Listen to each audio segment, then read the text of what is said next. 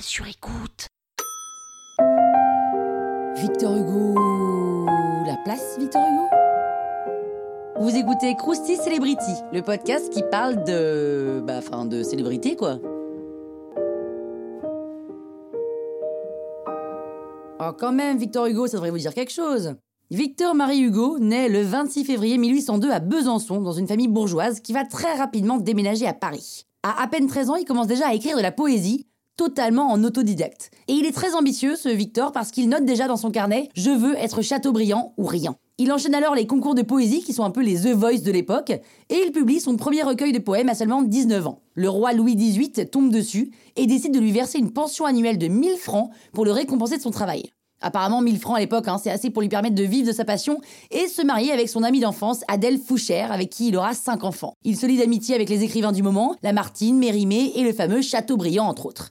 Hugo commence par se consacrer au théâtre en continuant à écrire des poèmes par-ci par-là. Il connaît le succès avec sa pièce Hermanie, qui fait aussi polémique, pas pour des trucs graves, mais plutôt pour des trucs un peu techniques d'écrivain.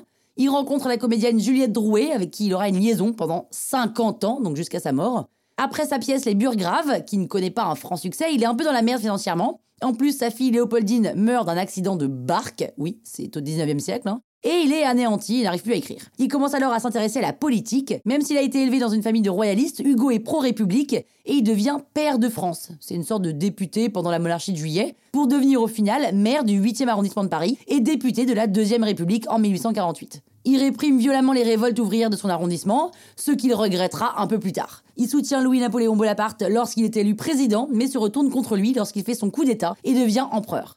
Hugo s'exile à Bruxelles pour organiser la résistance depuis là-bas, et puis à Jersey où il écrit son recueil de poèmes satiriques Châtiment, qui critique Napoléon III et qui sera d'ailleurs interdit en France. Enfin, à Garnezet, là où sa femme et sa maîtresse l'ont suivi, il commence l'écriture de son roman Les Misérables. Pendant ses 19 ans d'exil, il s'est battu corps et âme contre la peine de mort, et en 1870, lorsque Napoléon III se fait jeter et que la Troisième République est proclamée, il rentre en France où il est accueilli comme un héros. Il participe à la défense de Paris alors assiégé par les Prussiens et prend la défense des communards par la suite.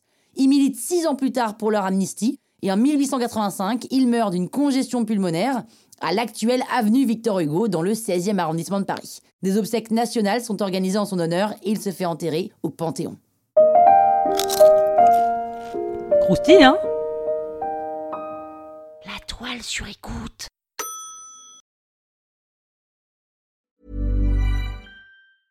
Mom deserves the best, and there's no better place to shop for Mother's Day than Whole Foods Market. They're your destination for unbeatable savings, from premium gifts to show-stopping flowers and irresistible desserts. Start by saving 33% with Prime on all body care and candles. Then get a 15-stem bunch of tulips for just $9.99 each with Prime. Round out Mom's menu with festive rosé, irresistible berry chantilly cake, and more special treats. Come celebrate Mother's Day at Whole Foods Market.